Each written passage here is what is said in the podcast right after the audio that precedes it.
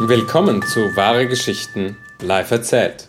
In einem Moment erzählt Daniel Meyer, wie er mit einem Fiat Panda der Post 18.700 Kilometer durch 18 Länder gereist ist. Die Geschichte hat Daniel am 12. April 2015 erzählt und zwar bei Wahre Geschichten in Zürich. Ja, ich hatte eine Geschichte über eine Reise. Ich bin 2012 mit zwei guten Freunden an der Mongol Rallye mitgefahren. Mongol Rallye, das ist nicht eine Rallye, wie ihr es vielleicht kennt, von Paris Dakar, man mit möglichst grossen Auto möglichst schwierige Aufgaben und Prüfungen muss machen. Nein, die Mongol Rallye, das ist im Prinzip ein Charity-Event. Das heisst, jedes Team, das dort mitmacht, das sind etwa 300 Teams, sammelt Spendengeld. Das Spendengeld geht an ein Hilfsprojekt in der Mongolei.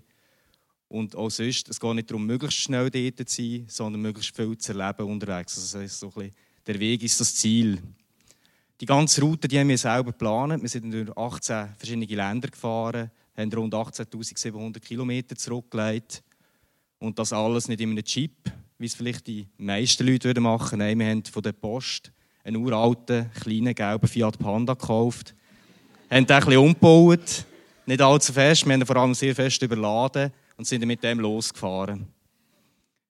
Unterwegs da trifft man dann immer wieder andere Teams, also wir sind nicht alleine gesehen. Wir haben auch nicht die gleiche Route gehabt wie die anderen Teams, aber wir treffen halt einander auf der Straße, wir winken einander zu, wir gehen mal Bier trinken miteinander.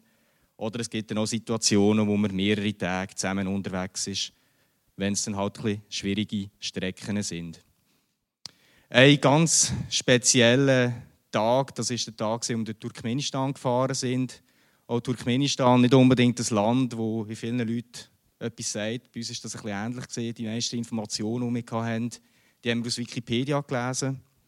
Wir haben gewusst, dass Turkmenistan von einem Diktator regiert worden ist nach dem Zusammenbruch von der Sowjetunion. Der Diktator hat recht skurrile Gesetze erlassen. Unter anderem hat er den Namen der Monate geändert. Also das heisst, wir sind nicht im Juli dort eingereist, sondern im Monat vom Gorkut. Und der Gorkut war ein Nationalheld. Es wäre so ein bisschen ähnlich, wie wir im August nur noch Wilhelm Tell würden sagen. Im Prinzip. Wir sind dort eingereist und auch sonst, äh, der Turkmen Bashi hat er geheißen, den Personenkult um sich betrieben, ähnlich wie der Präsident von, Süd von Nordkorea, der Kim Jong-un. Überall sind dann dort in der Stadt auch noch die Porträts von dem aufgehängt.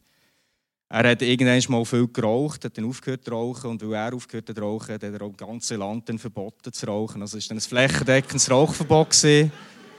Und das Ganze das hat erst aufgehört 2006, als er gestorben ist. Das Land hat sich ein bisschen geöffnet, ist aber immer noch sehr ein striktes Regime dort am Ruder. Also wenn man ein bisschen schaut, der Pressefreiheitsindex, das ist äh, Turkmenistan auf dem zweiten letzten Rang, gerade noch von Nordkorea notiert. Also so offen ist es nicht. Und darum sind wir an dem 16. Reisetag, wo wir im Nordiran unterwegs sind, ein bisschen mit einem flauen Gefühl im Bauch im Auto hingehockt. Wir hatten einerseits kein Visum. Gehabt. Das Visum das haben wir ein bisschen spät beantragt. Und das Einzige, was wir bekommen haben, ist von der Botschaft eine E-Mail mit der Bestätigung, wenn ihr da kommt, dann dürft ihr einreisen, zeigt einfach das E-Mail. Wir sind nicht so ganz sicher gewesen, klappt das? Das war auf Französisch verfasst gewesen. Wir haben nicht so gut Französisch können. Oder können es immer noch nicht. Äh, haben mal in diesen Reisen vor ein bisschen nachgelesen, wie ist das? Kommt man dort mit so einer E-Mail? Und auch dort sind so ein bisschen widersprüchliche Angaben gesehen. Also das war das erste Problem, das wir hatten. Das andere war, im Iran gibt es keine Bankomaten. Die gleiche Situation gibt es auch in Turkmenistan, auch dort gibt es keine Bankomaten. Und es gibt auch keine Bankomaten in Usbekistan, also das dritte Land, wo wir gegangen sind. Wir hatten knapp 1000 Dollar im Sack oder im Auto. Die Hälfte haben wir im Iran schon gebraucht. Mit der anderen Hälfte sind wir auf Turkmenistan eingereist und sind dann das Bergströssli aufgefahren, etwa zweieinhalb Stunden vor uns türkische Lastwagen, hinter uns türkische Lastwagen, links und rechts Schafherden. Sind dann irgendwann an die Grenze gekommen, haben dann dort angehalten und das ist schon mal ein grosser, korpulenter Mann mit einem Deckelkapp, wo man vielleicht könnte aus den alten James Bond-Filmen, wenn russische Militärattaché irgendwo drin sind. Der hat auch so ein Käppi angehabt, der ist zu uns gekommen und hat uns mal auf Russisch angeschaut, wir sollen sofort aussteigen, Pass geben und das E-Mail zeigen. Und das haben wir dann auch gemacht. Wir haben das alles gezeigt. Er hat gesagt, kommt Jungs mit, hier als Erstschalter. Das war eine richtige Odyssee von Schalter zu Schalter, wo wir mussten gehen, dort wieder etwas ausfüllen, hier wieder eine Einreisebestätigung vorlegen. Und etwa nach zweieinhalb Stunden sind wir da an die Kasse gekommen und dort nochmal Auflistung bekommen, was wir jetzt alles zahlen müssen. Also da sind noch Sachen drauf, wie wir das Auto müssen desinfizieren. Das haben sie nicht einmal gemacht. Hat aber 30 Dollar gekostet. Und unter dem Strich haben wir da knapp 300 Dollar müssen zahlen, um auf das Turkmenistan einreisen. Jetzt muss sich vorstellen, wir haben die Aufenthaltsbewilligung für zwei Tage gelöst und das hat 300 Dollar gekostet. Wahnsinn. Wir haben noch 300 Dollar im Sack für die nächsten 14 Tage.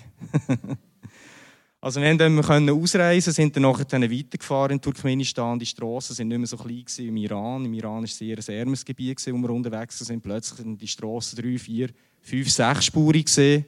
Wir sind aber praktisch die Einzigen, die drauf gefahren haben.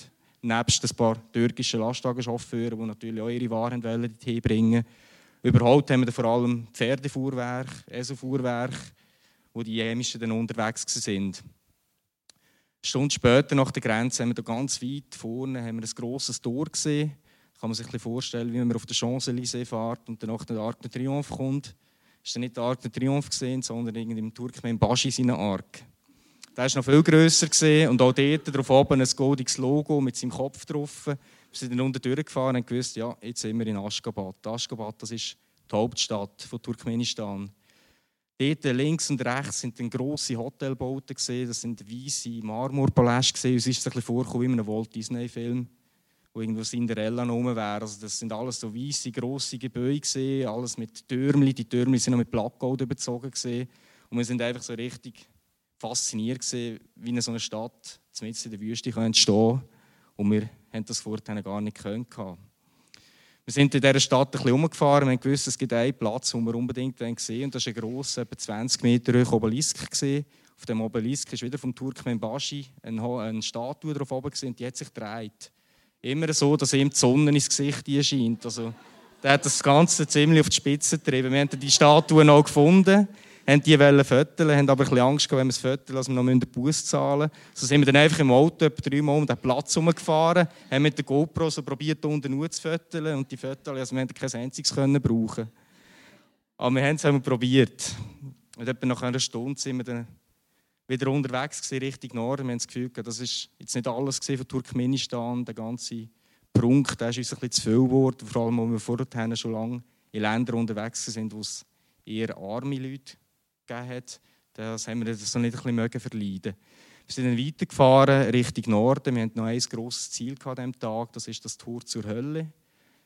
Könnt vielleicht der eine oder andere, der drinnen hockt, das ist ein Gasfeld, wo die Russen vor 40 Jahren mal Erdgas abbauen wollten, mitten in der Wüste.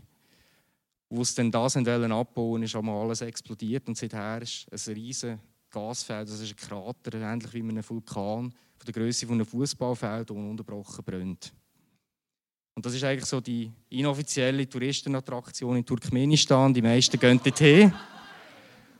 Und wir wollten das natürlich auch machen. Wir sind dann aus Aschgabat rausgefahren, haben dann am Strassenrand schon bald mal ein paar spanische Teams getroffen. Die haben auch gesagt, hey, komm mit uns mit, wir haben GPS, dann finden wir es auch.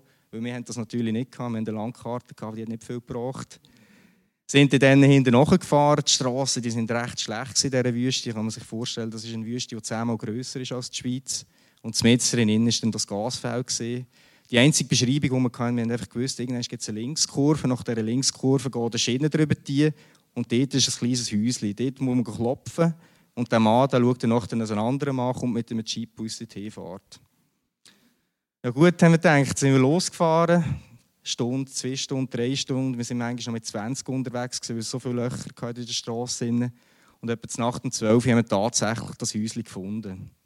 Wir sind klopfen, der alte Mann ist rausgekommen und hat gerade gewusst, was los ist. Das Telefon zückt, seinem Kollegen angerufen und etwa zehn Minuten später ist ein besoffener Turkmen anzufahren gekommen. In einem uralten Jeep, er ist ausgestiegen und fast umgekehrt. Der hat gesagt, ich bin ein Chauffeur. Dann dachte ja gut, jetzt haben wir zwei Varianten. Entweder wir gehen mit dem mit, sehen das Ganze bei der Nacht, wenn es noch viel wahnsinniger ist zum Anschauen, oder wir gehen halt bei Tageslicht. Und das ist halt weniger cool.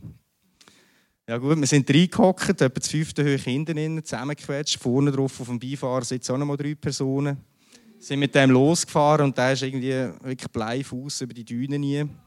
Es hat uns nur so geschüttelt, hin und her und weit am Horizont haben wir plötzlich das Loch gesehen und ich habe die ganze Zeit gedacht, bremsen, bremsen.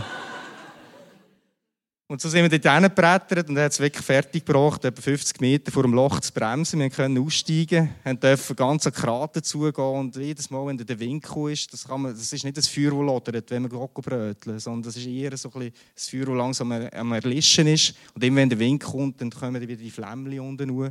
Man hört es richtig knistern und knattern und auch wenn der Wind festkommt, man fast nicht daran hinschauen. Man musste den Kopf haben, das T-Shirt drüber ziehen, dass man nicht gerade die Haut verbrannt hat. So sind wir da etwa eine Stunde dort gesehen, uns das Spektakel angeschaut und sind dann auch langsam ein bisschen gesehen, weil das Erdgas, das schmeckt man dann auch.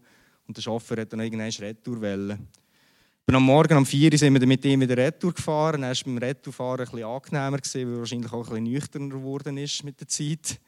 Er hat uns dann dort wieder abgeladen bei dem Kaffee. Wir haben dann noch zur Nacht gekocht, sind geschlafen.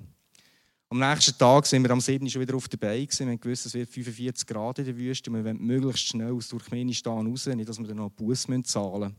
Vor uns haben wir noch knapp 250 Kilometer durch die Wüste durch. Die Straße haben wir jetzt bei Tageslicht ein bisschen besser gesehen. Die haben wirklich riesige Löcher drin. Der Asphalt der war so heiß, der ist richtig aufgequollen. Und da sind wir mit 20, 25 Stundenkilometern nochmal 8 Stunden gefahren.